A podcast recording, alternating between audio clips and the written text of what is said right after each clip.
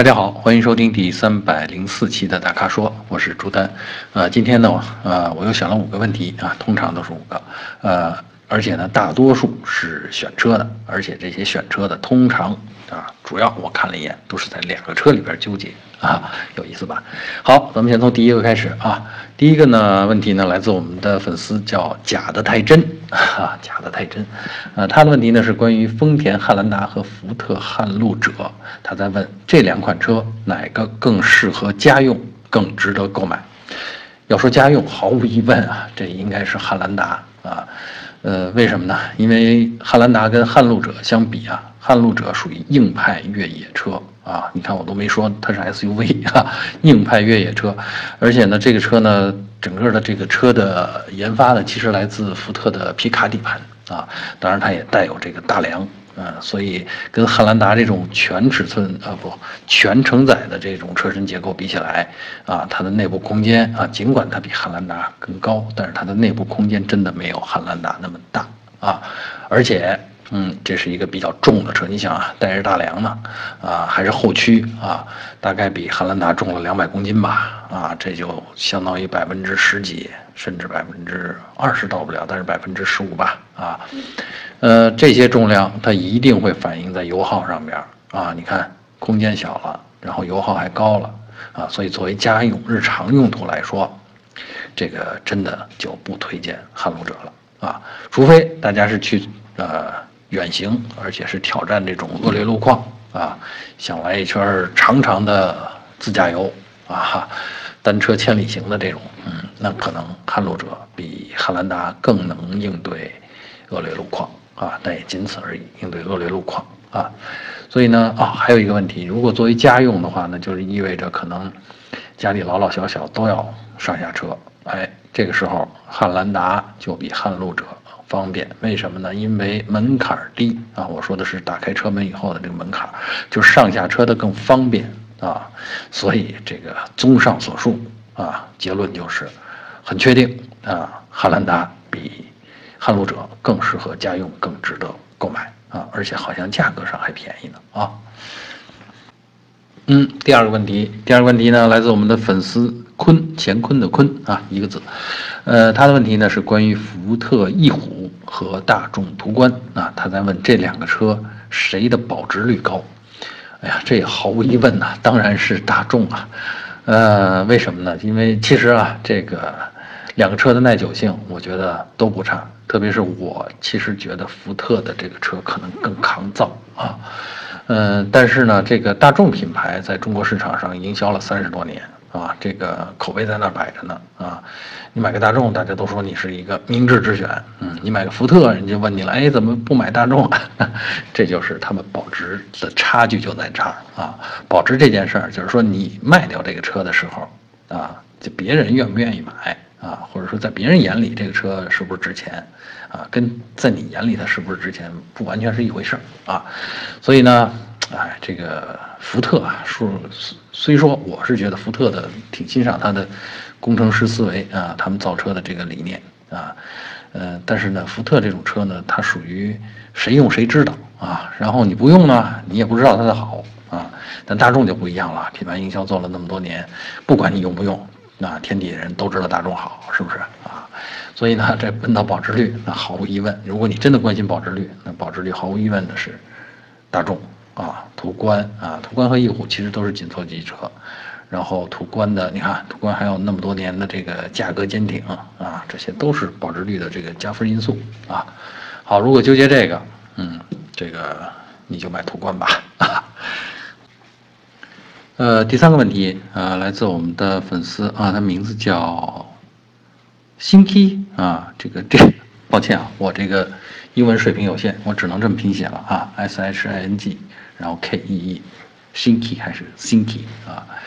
呃，他的问题呢是关于奔驰 E 三百 L 啊，而且特指是运动豪华型，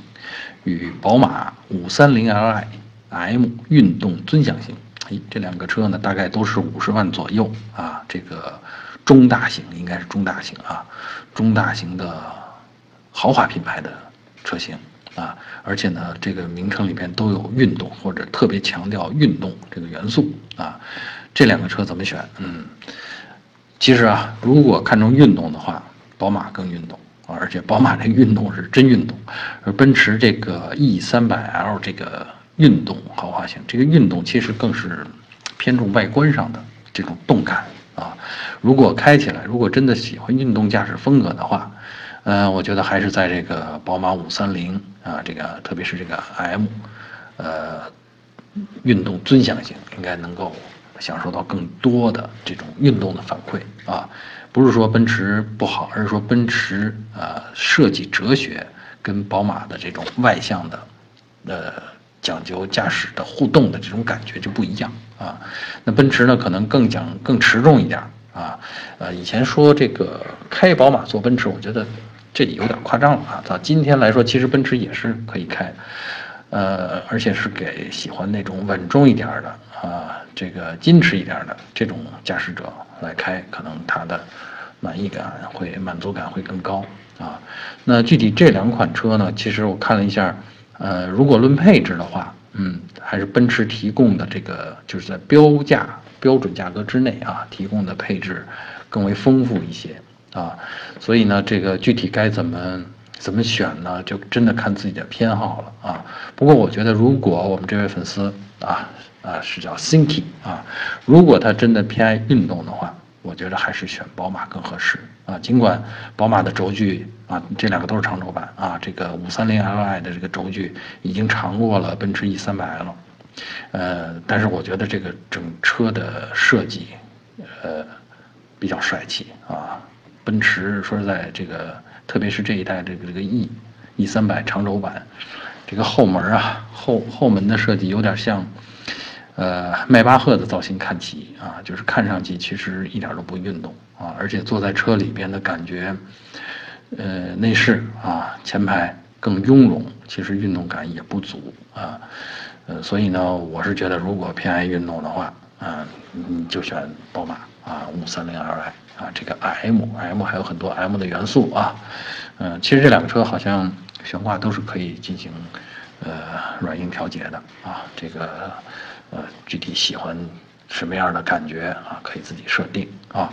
所以呢，我的推荐选宝马啊。嗯，第四个问题啊，我们的粉丝于西西啊，这三个字我都认识啊，两个字啊，于西西啊，我都认识啊。他的问题呢是关于斯柯达明锐旅行款和大众蔚领怎么选？哎，你看啊，两款都是旅行车，哎，但是有一点差异。呃，其实我觉得哈，这个明锐旅行更地道啊，就是因为海外海外它也有这个原版，就是明锐旅行。我们呃去捷克几次试驾，这个呃斯柯达的这些接待人员很乐于用他们的明锐旅行车来。接送我们往返，比如说市中心，然后到他们斯柯达工厂啊什么的，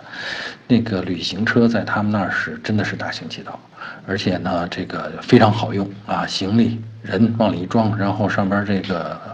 通透的全景全景车窗啊，全景天窗遮阳帘一打开，啊，坐里边真的很爽，嗯，所以我觉得啊，这个你看，海明锐旅行它有海外原版，而大众蔚领。其实呢，是从三厢车上衍生出来的，呃，旅行车啊，当然它也是旅行车，但是它的底子应该是，呃，宝来，应该是宝来的这个底盘啊，所以呢，我是觉得要说地道，嗯，旅行明锐旅行更地道，而且这你去比较这两个车的车身尺寸，呃，明锐旅行的轴距是长于大众蔚领的，而且车身的长度也比较长。所以反映到车内的空间上，呃，也宽敞啊。还有就是全景天窗的那个长度，哎，这个明锐旅行也是，呃，一直延伸到后排的头顶上。而大众的蔚领呢，就稍微短一点了啊，就感觉通透就不如明锐旅行那么通透啊。还有呢，就是，呃，我觉得整车的，就是明锐旅行这个车呢，嗯。一代一代的演进啊，就是为了旅行这个目的，啊，或者为了容纳很多行李这个目的，车上的各个细节已经做得相当不错了。比如你打开呃行李箱盖，你会发现，呃，这个实用的这个行李箱的进深啊，它也比这个大众蔚领要长一些。所以呃，综上所述啊啊，再加上明锐这个牌子，我不是明锐，斯柯达这个牌子在大众呃在在国内没有大众那么响亮，所以这个性价比会更高一些啊。所以我觉得。呃，选如果纠结这两个车，如果是喜欢旅行车的话，选这个明锐旅行比较好啊。呃，最后一个问题啊，第五个啊，这是我们粉丝啊，名字叫拿什么爱你啊，他提出来的，特有意思啊。他问题说，呃，车门被撞凹陷啊，是钣金修复好还是换门好？你听这问题问的特有意思哈，呃。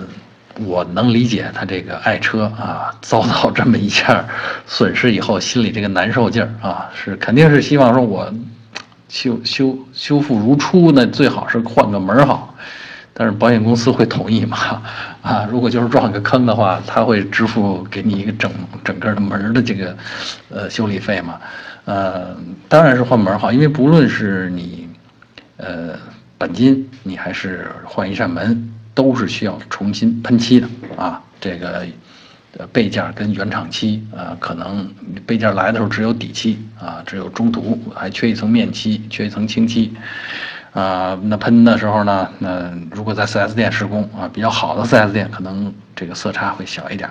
但是你要想彻彻底底杜绝色差，嗯，除非你这车是个黑车，哈哈，就是黑色黑颜色的车啊，其他颜色呢或多或少都会有点色差啊，特别是。在使用过一段时间以后，这个会更明显一点啊。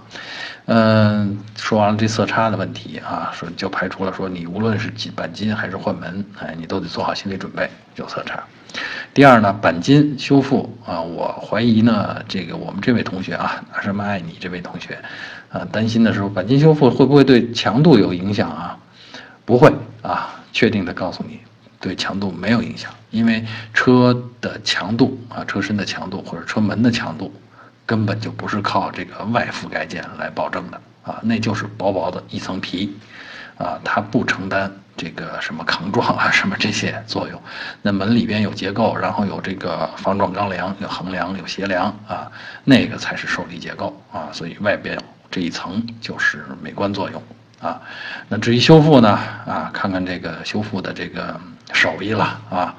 如果手艺不好啊，这个让你特别又是比较反光的啊，金属漆的这种车身啊，深色金属漆车身，能让你天天在用的时候呢，经常看到这个修复的手艺不到位啊，钣金的工作没做好啊，凹凸不平的，这确实是比较闹心啊。这种情况下，你还是花个几千块钱就换个门比较好啊。通常，呃，当然不知道这个这个。呃，门的这个喷漆啊，钣金加喷漆大概可能就得上千啊，呃，然后呢，这个，但是不知道你这具体的品牌是什么了啊，然后呢，可能，嗯，还有就是我刚才说的那个问题，就是保险公司不一定给你那么赔啊，你可能还得自己去贴钱啊，如果你要换门的话啊，呃，别的其实就没啥问题了啊，其实我建议，呃。钣金就可以了，找个靠谱的这种师傅啊，这找个靠谱的 4S 店啊，应该可以修的差不多的啊。好，以上就是本期大咖说的全部问题，欢迎大家继续在我们的微信公众号和微社集中提问。如果您想了解更多的汽车资讯和导购信息，请持续关注我们的公众号，还有车评网啊。我们下期节目再见。